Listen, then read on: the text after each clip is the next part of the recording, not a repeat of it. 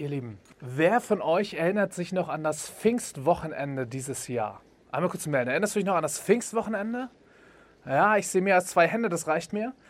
Ähm, wenn du an Pfingsten in einem Gottesdienst warst, dann wirst du unter Garantie einen Text aus Apostelgeschichte 2 gehört haben. Nämlich den Text, wo beschrieben wird, was quasi am ersten Pfingsten passiert ist. Der Heilige Geist wir hatten gerade eine ganze Gottesdienstreihe zum Heiligen Geist. Der Heilige Geist kam auf mächtige Weise und auf überraschende Weise und auf spektakuläre Weise. Und ganz viele Menschen wurden davon angezogen und haben sich gefragt, was ist hier denn los? Und dann stand einer der Jünger von Jesus auf und erklärte das. Petrus. Das ist die sogenannte Pfingstpredigt gewesen. Ähm, und das war eine Predigt, die war noch schlechter vorbereitet als meine Predigt heute. Ähm, die war nämlich situativ, ähm, total spontan und hatte einen unglaublichen Effekt. Wir haben es eben schon gehört. 3000 Menschen kamen damals zum Glauben. Ich will nicht kleingläubig klingen, aber das wird heute wahrscheinlich nicht passieren, wenn ich mal so grob überschlage und gucke, wen ich hier schon alles kenne. Aber ich möchte euch vorlesen, was dann passierte. Es wird nämlich die erste christliche Gemeinde beschrieben. Ich lese also aus der Apostelgeschichte Kapitel 2 und es sind die Verse 41 bis 47. Da steht, viele nahmen die Botschaft an, die Petrus verkündet hatte und ließen sich taufen. An diesem Tag gewann die Gemeinde ungefähr 3000 Menschen hinzu. Die Menschen, die zum Glauben gekommen waren, trafen sich regelmäßig und ließen sich von den Aposteln unterweisen. Sie lebten in enger Gemeinschaft brachen das Brot miteinander und beteten. Die Leute in Jerusalem wurden von Ehrfurcht ergriffen, denn durch die Apostel geschahen viele Wunder und Zeichen. Alle Glaubenden hielten zusammen und verfügten gemeinsam über ihren Besitz. Immer wieder verkauften sie Grundstücke und sonstiges Eigentum. Den Erlös verteilten sie an die Bedürftigen, je nachdem, wie viel jemand brauchte. Tag für Tag versammelten sie sich als Gemeinschaft im Tempel. In den Häusern hielten sie die Feier des Brotbrechens. Voller Freude und in aufrichtiger Herzlichkeit aßen sie miteinander das Mahl. Sie lobten Gott und waren beim ganzen Volk hoch angesehen. Der Herr aber führte täglich weitere Menschen zur Gemeinde, die gerettet wurden. So steht das in Apostelgeschichte 2. So fing das an, die erste christliche Gemeinde. Und jetzt können wir uns ja fragen, ja, war das vielleicht so dieser erste Moment, ne? gerade kam der Heilige Geist, äh, alle sind ganz euphorisch, war das so, waren das so die ersten Tage? So, ich, ich nenne es mal die erste Gemeindeverliebtheit. Oder ging das so weiter? Und es war zumindest nicht nur die ersten Tage, denn wenn wir in der Bibel weiterlesen, in Apostelgeschichte 4 äh, lesen wir dann folgendes. Verse 32 bis 35. Die ganze Gemeinde war ein Herz und eine Seele. Keiner betrachtete etwas von seinem Besitz als sein persönliches Eigentum. Vielmehr gehörte alles, was sie hatten, ihnen allen gemeinsam. Mit großer Kraft taten die Apostel als Zeugen, traten die Apostel als Zeugen dafür auf, dass Jesus, der Herr, auferstanden war. Gottes Gnade war unter ihnen in reichem Maß spürbar. Keiner von ihnen musste Not leiden. Wer Grundstücke oder Häuser besaß, verkaufte diese und stellte den Erlös zur Verfügung. Er legte das Geld den Aposteln zu Füßen. Davon erhielt jeder Bedürftige so viel, wie er brauchte. Und dann lesen wir im nächsten Kapitel, Apostelgeschichte 5, keine Sorge, ist jetzt die letzte Stelle, Verse 12 bis 16. Durch die Apostel geschahen im Volk viele Zeichen und Wunder. Die ganze Gemeinde kam regelmäßig in der Salomo-Halle zusammen.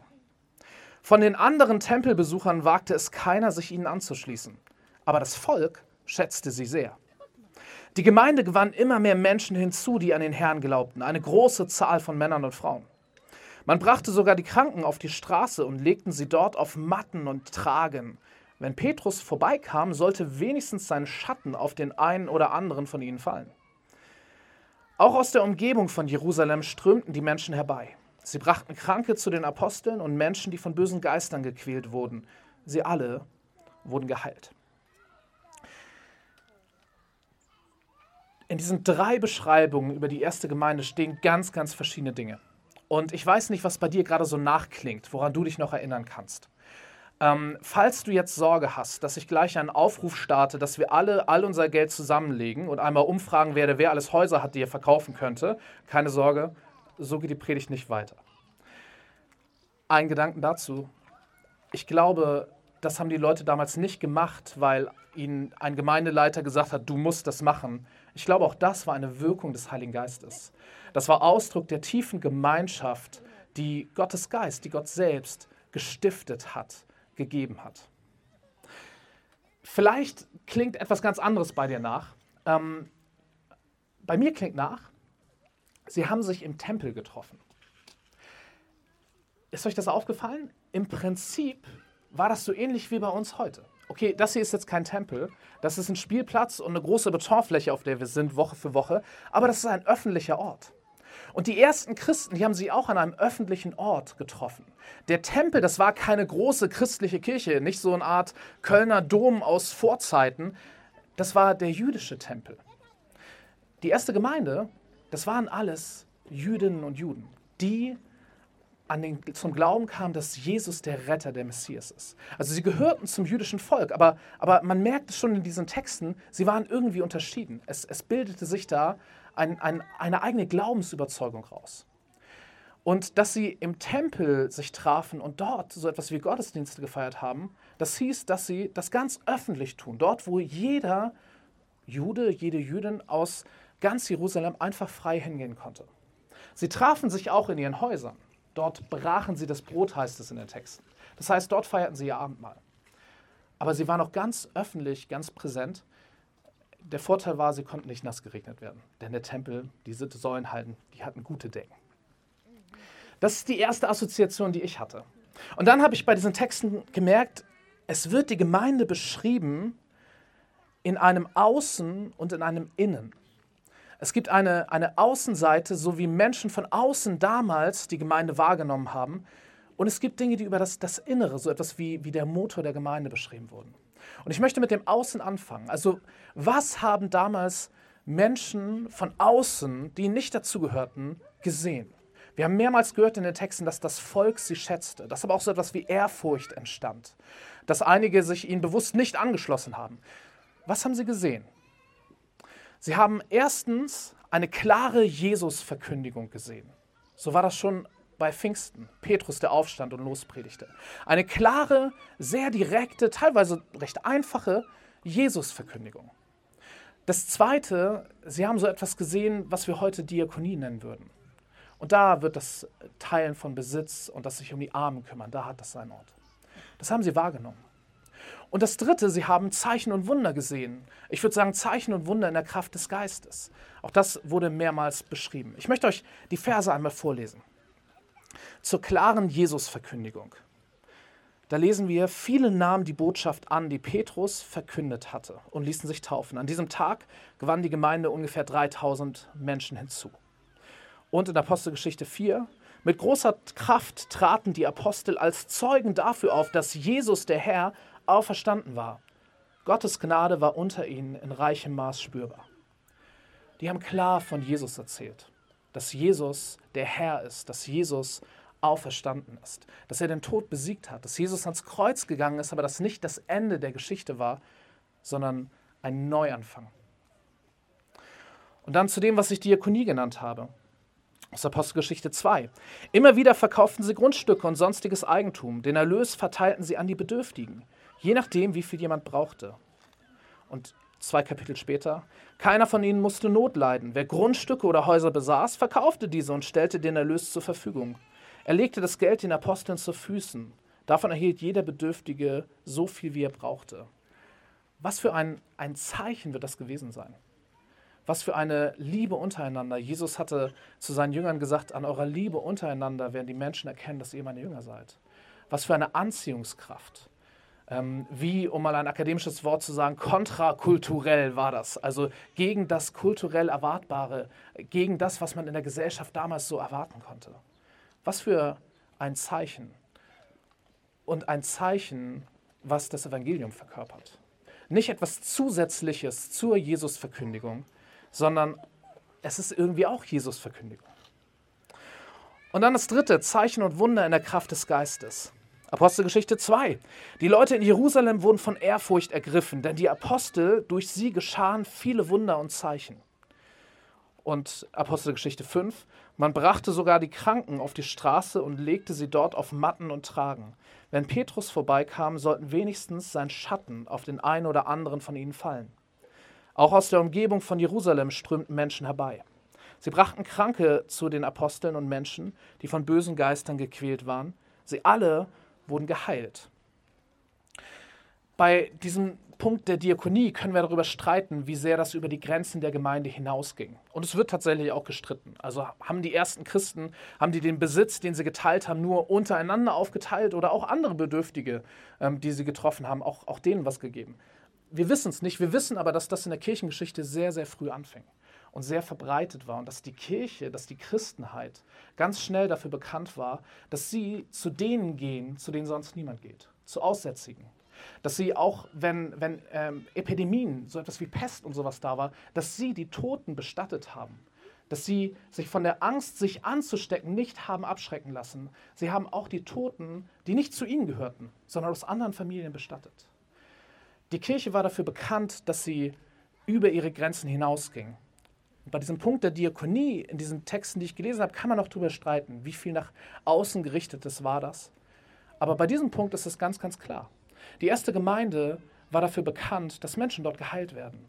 Dass, dass Menschen mit ihren körperlichen, mit, mit ihren seelischen Problemen, wir haben auch von, von so etwas wie, wie dämonischen Belastungen oder so gehört, mit solchen Problemen, dass man dorthin gehen konnte zu dieser Gemeinde. Zu diesen Christen, zu den Aposteln, zu den Petrus und den anderen und dass man dort Hilfe findet. Das war die Außenwahrnehmung. Einfache Jesusverkündigung oder klare Jesusverkündigung, Diakonie, Zeichen und Wunder in der Kraft des Geistes. Ich würde das zusammenfassen und sagen, das alles ist Mission in der Kraft des Geistes. Und es ist kein Zufall, dass das mit Pfingsten beginnt und nicht Jahrzehnte später oder schon vorher. Mission in der Kraft des Geistes. Und ich möchte darauf hinweisen, oder ich möcht, möchte die These in den Raum stellen, ich glaube, das sind keine drei getrennten Dinge, sondern das ist eng verwoben. Man sieht es in den Texten. Das gehört irgendwie zusammen. Es ist nicht das eine und daneben zusätzlich das andere und daneben zusätzlich das dritte, sondern es ist eine Mission in der Kraft des Geistes. All das verkündet, wer Jesus ist und was für einen Unterschied er macht. All das verkündet das Reich Gottes und wie anders es ist als die Reiche unserer Welt. Es ist eine Sache, die hier irgendwie in dreifacher Gestalt deutlich wird. Klare Jesusverkündigung, Diakonie, also die Zuwendung zu Bedürftigen und Zeichen und Wunder in der Kraft des Geistes. Dinge, wo klar ist, Gott ist real, Gott ist da, Gott tut etwas. Das sehe ich als die Gemeinde nach außen, wie die Gemeinde von außen wahrgenommen wird. Und dann gibt es den einen Vers, auf den ich jetzt noch eingehen möchte, der beschreibt den Motor davon, von dem, was die Gemeinde tut. Apostelgeschichte 2, 42. Die Menschen, die zum Glauben gekommen waren, trafen sich regelmäßig und ließen sich von den Aposteln unterweisen. Sie lebten in enger Gemeinschaft, brachen das Brot miteinander, das bedeutet, sie feierten Abendmahl, und beteten. Hier werden vier Sachen aufgezählt, die für die ersten Christen typisch waren. Sie trafen sich regelmäßig und bekamen Unterweisung der Apostel, sagen wir, gute Lehre. Gute Lehre. Hier wird von einer engen Gemeinschaft gesprochen, vom Abendmahl und von Gebet. Lehre, Gemeinschaft, Abendmahl, Gebet. Und ich möchte zu diesen vier Punkten ein paar kurze, versprochen kurze, Impulse euch geben und Fragen stellen für eine Art ähm, persönlichen kleinen Check. Also du kannst jetzt abchecken, hey, was davon hast du gerade in deinem Leben ähm, in einem ausreichenden Maß, wo du sagst, hey, das ist toll oder, oder im Überfluss? Oder wo gibt es vielleicht Punkte, wo du sagst, oh, davon wünsche ich mir mehr, davon brauche ich mehr? Gute Lehre, Gemeinschaft, Abendmahl und Gebet als so etwas wie der Motor der Gemeinde, das Innere der Gemeinde für das, was sie nach außen hin tut. Gute Lehre. Äh, ein Gedanke zu guter Lehre. Ich glaube, ähm, oder mir hat dieser Gedanke extrem geholfen zu sagen, jede, ähm, jede Theologie, jede, jede Lehre hat eigentlich vier Quellen. Äh, vier Quellen, äh, aus denen sich das, was wir glauben, auch irgendwie speist. Das erste ist die Bibel. Das zweite ist die Tradition, also die, die kirchliche Tradition, aus der man kommt, oder auch theologische Tradition. Dann die Vernunft und die Erfahrung. Äh, und man kann, ich habe Theologie studiert und ich hätte große Freude daran, jetzt zwei Stunden mit euch mal durch die ganze Kirchengeschichte durchzugehen und das zu vergleichen und auch Konfessionen zu vergleichen und festzustellen, wo unterscheidet sich da, ähm, wie diese vier Quellen gewichtet werden ähm, oder einfach zum Beispiel die Tradition oder unterschiedliche Erfahrungen. Das kann man auf Konfessionskunde machen, wir können es auch für uns persönlich machen. Ich möchte euch diesen Impuls mitgeben. Ich glaube, das, was du glaubst, als jemand, der sagt, hey, ich, ich, ich bin Christ, irgendwie die Bibel hat für mich, spielt für mich eine Rolle, ähm, da, das ist irgendwie Gottes Wort ähm, und ich bin Teil von einer, von einer Gemeinde. Ähm, ich verstehe mich als Christ, ich folge irgendwie Jesus nach. Wenn das auf dich zutrifft, glaube ich, ich bin davon überzeugt, was du glaubst, hängt an der Bibel und wie viel du von der Bibel kennst oder gelehrt bekommen hast oder verstehst oder, oder nicht verstehst. Ich verstehe ganz viel übrigens nicht von der Bibel. Zweitens, die Tradition, aus der du kommst die gemeindliche Prägung, aus der du vielleicht kommst. Wenn du christlich aufgewachsen bist oder schon ähm, in mehreren Gemeinden warst, oder wenn das dir deine erste Gemeinde ist, dann sind wir die Tradition, aus der du kommst. Drittens die Vernunft, mit der du rangehst. Wie, wie rational, wie viel denkst du drüber nach? Wie denkst du drüber nach? Und auch Erfahrung. Was für Erfahrungen hast du gemacht oder Leute aus deinem Umfeld? Ich glaube, all diese vier Sachen prägen das, was wir glauben. Und ähm, ich will dafür werben, dass wir einen dieser vier Quellen ähm, am wichtigsten nehmen, nämlich die Bibel. Das ist gut protestantisch, wenn du es jetzt konfessionskundlich haben willst. Ich würde sagen, das, was in der Bibel steht, das steht über dem, was mir meine Tradition sagt. Das steht über dem, was meine Vernunft sagt, weil ich glaube, dass meine Vernunft begrenzt ist. Und es steht auch über dem, was meine Erfahrung ist. Ich möchte mich korrigieren lassen in meiner Tradition, in meiner Vernunft, in meiner Erfahrung durch das, was ich, was ich in der Bibel lesen kann, was dort bezeugt ist. Das ist ein kleiner Impuls dazu, was vielleicht auch gute Lehre ausmacht. Und das Ziel von guter Lehre ist, und deswegen habe ich diese vier Sachen euch erzählt und nicht einfach nur bei uns im, im äh, Team von Predigerinnen und Predigern, das Ziel guter Lehre ist nicht, dass du alles Richtige abnickst, alles Richtige meint das, was ich für richtig halte, sondern dass du mündig wirst dass du in deiner Gottesbeziehung gestärkt wirst. Du brauchst niemanden als Mittler zwischen dir und Gott. Und das macht gute Lehre nicht unwichtig, sondern wichtiger. Gute Lehre ist dafür da, dass du in deinem Glauben wächst, dass du in deiner Gottesbeziehung wächst. Wir reden hier häufig von lebendige, mündige Nachfolge. Das Ziel ist Mündigkeit. Okay, so viel, so viel Impuls und jetzt ein paar Fragen. Was würdest du sagen? Bekommst du gute Lehre? Bekommst du genug gute Lehre?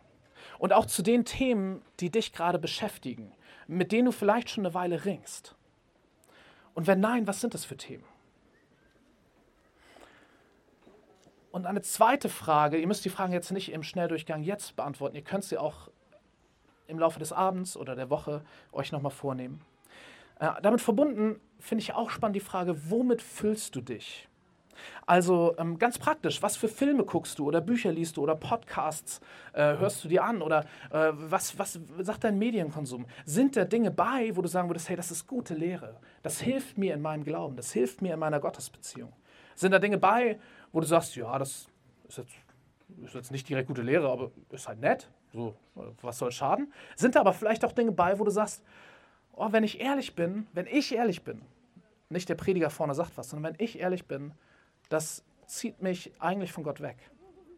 Das steht guter Lehre, das steht einem wachsenden Glauben im Weg. Also womit füllst du dich und lässt dich das in deinem Glauben, in deiner Gottesbeziehung wachsen? Das als Impulse und Fragen zu diesem Punkt gute Lehre. Der zweite Punkt, enge Gemeinschaft. Ich will mit einem provokanten Spruch starten. Ähm, und der, ich sag's gleich, er, er stimmt nicht und er stimmt irgendwie doch. Der provokante Spruch ist folgender. Willst du wissen, wie du in fünf Jahren bist? Dann guck dir heute deine Freunde an. Nochmal, willst du wissen, wie du in fünf Jahren bist? Dann guck dir heute deine Freunde an. Ist provokant. Es stimmt nicht ganz und es stimmt ein bisschen doch. Was nicht stimmt, ist, ähm, dass, nee, andersrum, was stimmt? Fangen wir damit an, das ist vielleicht schöner. Was stimmt ist, die Leute, mit denen wir Zeit verbringen und insbesondere unsere Freunde, die prägen uns. Und, und ihr Verhalten und, und ihre Lebenssicht und, und Perspektiven, äh, und das, das, das wird einen Einfluss auf uns haben. Und wenn wir ehrlich sind, das lieben wir ja auch an unseren Freunden. Äh, deswegen sind wir ja befreundet. Das ist ja das Coole an Freundschaft. Dass wir uns gegenseitig prägen, dass wir durch dick und dünn gehen und dass wir in fünf Jahren nicht mehr dieselben sind wie jetzt. Jetzt legt dieser Spruch so ein bisschen den Finger in eine Wunde. Nämlich, wenn du merkst, boah, mein Freundeskreis, der tut mir eigentlich nicht gut. Oder wenn es darum geht, in dem Glauben zu wachsen, ah, das tut mir eigentlich nicht gut. Und Achtung, was ich jetzt nicht meine, was ich nicht meine, ist, hör auf, nicht christliche Freunde zu haben. Überhaupt nicht. Dieser Spruch soll in dieser Predigt uns nicht dazu bringen, äh, uns nur noch in christlichen Bubbles zu bewegen. Er soll uns nicht dazu bringen, ähm, vor der Welt zu fliehen. Dann ist übrigens auch dieser Ort hier für den Gottesdienst eine ganz blöde Idee. Äh, das soll dieser Spruch nicht. Aber es soll ein kritischer Moment sein, mal zu überlegen, habe ich Freunde in meinem Leben, die mir im Glauben gut tun? Habe ich Freunde in meinem Leben, die mich in meiner Gottesbeziehung bereichern, stärken, deren Perspektive, deren Erfahrung, vielleicht auch deren kritische Worte in mein Leben hinein mir gut tun? Habe ich diese christlichen Freunde, habe ich enge christliche Gemeinschaften? Das muss nicht nur Freundschaft sein. Enge christliche Gemeinschaft. Habe ich vielleicht eine Kleingruppe, einen Hauskreis oder, ähm, oder sowas wie eine Gebetspartnerschaft? Äh, habe ich Orte, wo ich hingehe, Gottesdienste, andere Veranstaltungen, wo ich in christlicher Gemeinschaft bin? Das als Impulse und kleine Check-up-Fragen für diesen Punkt Gemeinschaft. Und dann das Dritte, und ich weiß nicht, wie es dir geht, ob es dich überrascht hat, dass es da so herausgehoben wurde oder nicht. Das Dritte ist das Abendmahl. Das Abendmahl als dritter Punkt für diesen Motor der Gemeinde von innen. Der Impuls wir brauchen das. Wir brauchen das Abendmahl. Das Abendmahl ist kein nice to have, kein, ja, es ist nett, wenn man es hat, aber, aber man braucht es eigentlich nicht. Und wir brauchen es in erster Linie für unsere Gemeinschaft mit Gott. Paulus schreibt in Galater 2,20: Nicht mehr lebe ich, sondern Christus lebt in mir. Paulus beschreibt immer wieder, dass das Leben als Christ ein neues Leben ist ein neues Sein, eine, eine neue Existenz. Ich bin in Christus und Christus ist in mir. Ich bin verbunden mit Jesus. Und darin bin ich ein neuer Mensch. Und wenn wir Abendmahl feiern, dann kann ich das schmecken. Dann nehme ich dieses Brot und mir wurde zugesprochen, Christi Leib für dich gegeben. Und ich nehme es in mich auf. Ich nehme Christus in mich auf. Und ich bekomme den Wein oder in unserem Fall Traubensaft, ich bekomme den Traubensaft mit den Worten Christi Blut für dich vergossen. Und ich nehme Christus in mich auf, wenn ich das trinke. Das Abendmahl führt mich als Christ, mich als Kind Gottes immer wieder zurück zum Zentrum, zum Kreuz. Christi Leib für dich gegeben, Christi Blut für dich vergossen. Das Kreuz, der Ort, wo die Schuld in meinem Leben ihre Macht verloren hat. Das heißt nicht, dass es seit dem Tag, wo ich Christ wurde, keine Sünden mehr in meinem Leben gibt und keine Schuld mehr gibt, aber sie hat ihre Macht verloren. Sie bestimmt nicht mehr, wer ich bin und was mich erwartet. Ich bin ein neuer Mensch und mir ist vergeben. Das Abendmahl führt mich zurück, wirft mich zurück auf die Gnade Gottes. Wir brauchen das Abendmahl für unsere Beziehung zu Gott, aber auch für unsere Beziehung untereinander in der Gemeinde. Denn wenn wir Abendmahl feiern, dann gibt es kein höher und niedriger. Ähm, es gibt kein besser und schlechter. Die Unterschiede werden eingeebnet. Es gibt nicht für dich eine größere Portion Brot, wenn du letzte Woche besonders artig warst, oder weniger Traubensaft, äh, wenn du letzte Woche nicht so gut als Christ gelebt hast. Es gibt nicht mehr oder weniger. Es gibt keine besonderen Plätze. Es gibt keine Ehrenplätze beim Abendmahl für uns. Wir kommen alle als Brüder und Schwestern, wir kommen alle als Kinder Gottes auf Augenhöhe zum Abendmahl. Am Tisch des Herrn ist der Boden eben, wenn ihr es poetisch haben wollt. Übrigens, auch die ganzen Unterschiede, die wir sonst haben, die, die fallen in sich zusammen. Ähm, beim Abendmahl sitzen wir uns nicht. Ähm, äh, dir wird, niemand, niemand wird zu dir kommen und sagen, Christi Leib für sie gegeben. Selbst wenn du mit dieser Person per sie bist, ansonsten, in dem Moment wird diese Person zu dir sagen, Christi Leib für dich gegeben. Am Tisch des Mahls ist der Boden eben. Wir brauchen das Abendmahl für unsere Beziehung zu Gott und wir brauchen das Abendmahl für unsere Beziehung untereinander. Und das hier wäre ein ganz schrecklicher Gottesdienst, wenn wir nachher nicht Abendmahl feiern würden. Wir feiern Abendmahl.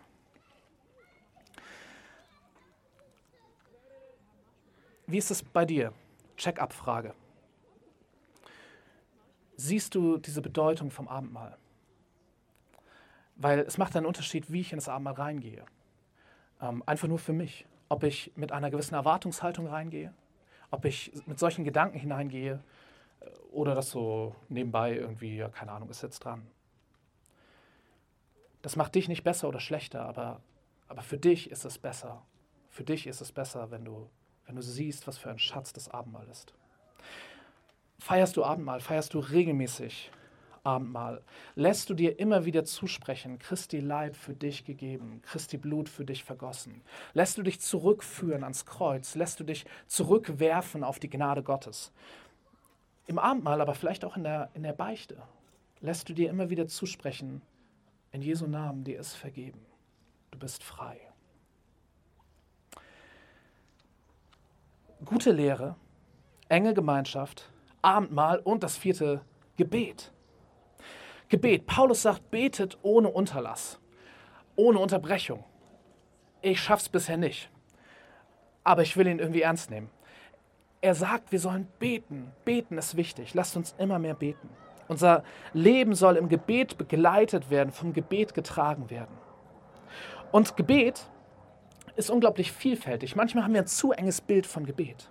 Wir können in all unseren Lebenslagen und allen Stimmungen beten. Und dann wird unser Gebet unterschiedlich aussehen. Wir, wir sollen beten, wir dürfen beten, wir dürfen zu Gott kommen, wenn wir uns freuen, wenn wir in Hochzeiten unseres Lebens sind, wenn wir jubeln, wenn wir glücklich sind.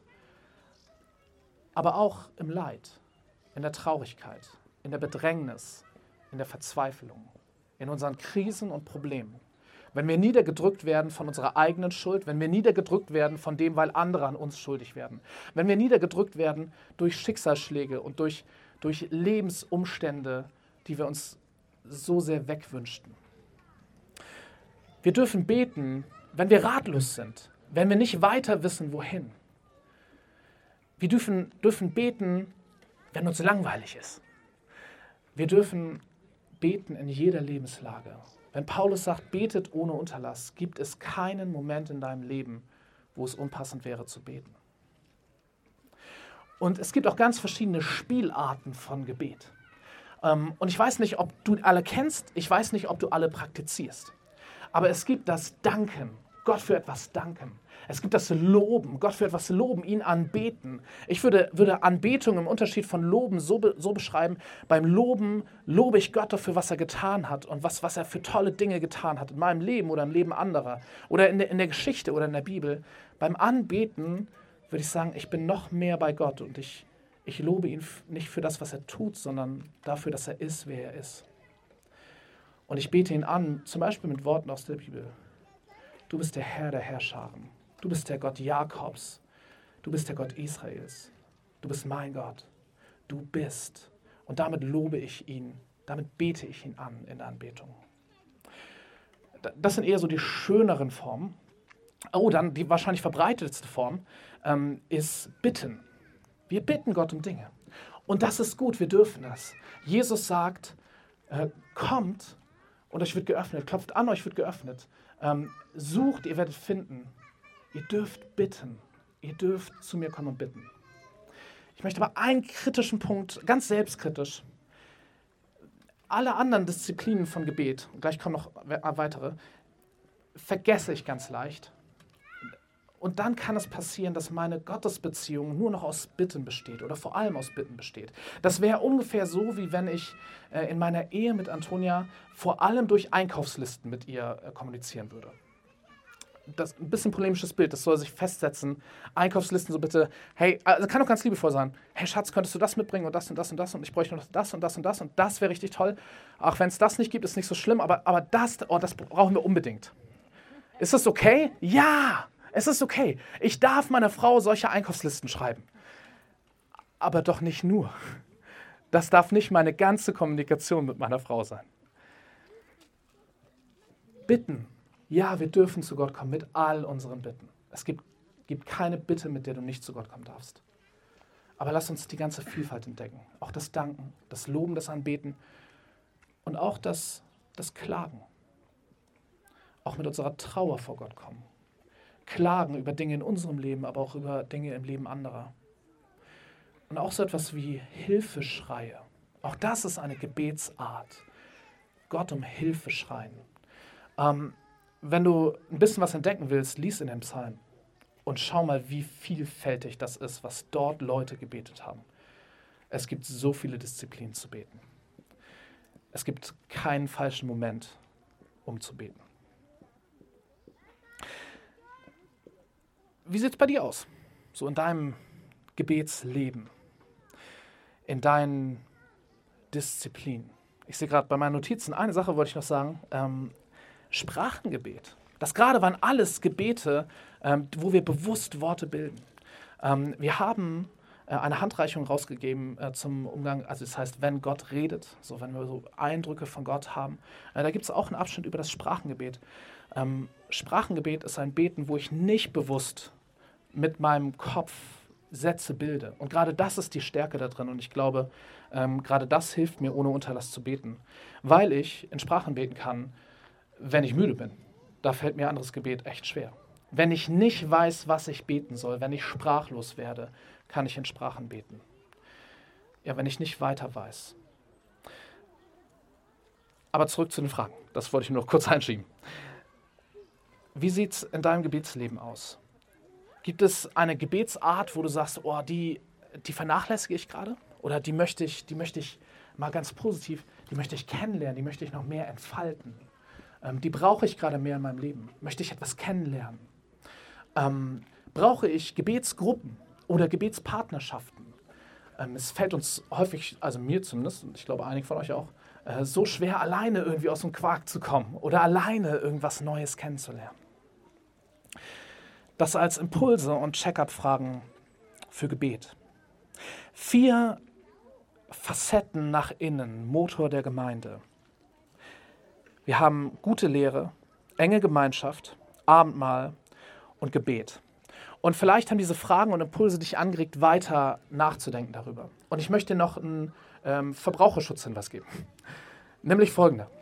Solche Check-ups haben manchmal die Gefahr, dass wir nur das sehen, was fehlt, was nicht gut läuft. Und, und das hat seinen Wert. Vollkommen.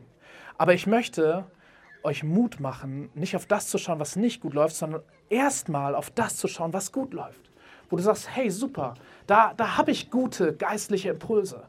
Ähm, da, da erlebe ich das Abendmahl in meinem Leben ganz positiv. Da habe ich enge Gemeinschaft. Da, da ist das Beten, ähm, ist, ist mir ganz wichtig und es, es hat vielleicht eine befreiende Wirkung in meinem Leben. Was läuft gut? Erstmal bei diesem Checkup gucken, was läuft gut. Und dann als zweites du wirst unweigerlich wahrscheinlich auf Punkte kommen, wo du sagst, oh, da wäre eine Veränderung schön. Da ist mein Verbraucherschutzhinweis an dich, mein Tipp, nicht zu viel, nicht zu viel auf einmal. Mein Tipp wäre eine Sache. Suche dir von all den Dingen, die dir vielleicht eingefallen sind, eine, eine, eine einzige Sache raus. Und sag, hey, und, und da möchte ich, da möchte ich jetzt mal rangehen. Und der Tipp geht weiter, geh nicht alleine ran, sondern erzähl jemandem davon. Ähm, jemand, den du vertraust, den du in Glaubensfragen vertraust, wo, wo eine gute persönliche Beziehung ist. Ähm, und sag der Person, hey, ich, ich möchte an was arbeiten ähm, und ich würde gerne das so ein bisschen mit dir zusammen machen, wenn das für dich okay ist. Dass du mich daran erinnerst, dass, dass ich das mit dir reflektieren kann. Das hilft ungemein. Nicht zu viel, eine Sache. Und nicht alleine, sondern in Gemeinschaft, in Begleitung. Und schließlich, das ist ja nicht der innere Motor deines Christenlebens. Das vielleicht auch. Aber ich habe gesagt, es ist der innere Motor des Gemeindelebens. Das, was ich jetzt gerade auf dich runtergebrochen habe, gilt für uns als Gemeinde. Und wenn dir irgendetwas einfällt, etwas wichtig wird, wo du sagst, oh, da könnte mir unsere Gemeinde bei helfen. Da könntet ihr mir von der Gemeindeleitung aus bei helfen. Wie wäre es denn, wenn es mal so ein Angebot gäbe oder das oder wenn wir das so und so anders machen würden? Dann bitte behalte es nicht für dich, sondern bitte sprich uns an und erzähl uns von diesen Ideen. Keine Garantie, dass sich das ändert und wir das umsetzen oder sofort umsetzen, aber eine Garantie, dass wir dir zuhören. Weil diese Punkte sind wichtig, nicht nur für dich, sondern für uns als Gemeinde. Das ist das Innen, das ist der innere Motor von uns als Gemeinde, der dazu führt, dass wir nach außen hin eine Anziehungskraft entwickeln. Dass wir nach außen hin in dieser Mission, in der Kraft des Geistes stehen. Dass wir einen Unterschied machen in unserem Umfeld, in dieser Stadt, in diesem Stadtteil. Lass uns beten. Jesus, du hast am Kreuz gesagt, es ist vollbracht. Und wir müssen dem, was du am Kreuz vollbracht hast, nichts hinzufügen. Wir müssen es auch nicht verdienen, dass wir zu dir ans Kreuz kommen dürfen. Du sagst einfach, komm. Es ist vollbracht. Der Weg ist frei. Gottes Arme stehen für uns offen. Dafür danke ich dir und ich lobe und preise dich dafür. Und vom Kreuz her dürfen wir leben. Und ich bitte dich, dass all die Gedanken, die wir uns gemacht haben und machen zu diesen Themen wie, wie guter Lehre, enge Gemeinschaft, Abendmahl und Gebete, dass, dass du das so in uns wirkst, dass wir es von deinem Kreuz her tun. Nicht um Dinge zu verdienen, sondern um von dir her zu leben, mit dir zu leben. Ich bitte dich, dass du uns an die Hand nimmst, dass du uns führst und leitest, dass du uns die Dinge wichtig machst, die dir wichtig sind, uns als Einzelne und uns als Gemeinde, damit dein Name bekannt wird, damit du verherrlicht wirst, damit, wie es, wie es im Philipperbrief heißt, eines Tages sich jedes Knie beugt und jede Zunge bekennt, dass du der Herr bist. Das ist unser Gebet. Amen.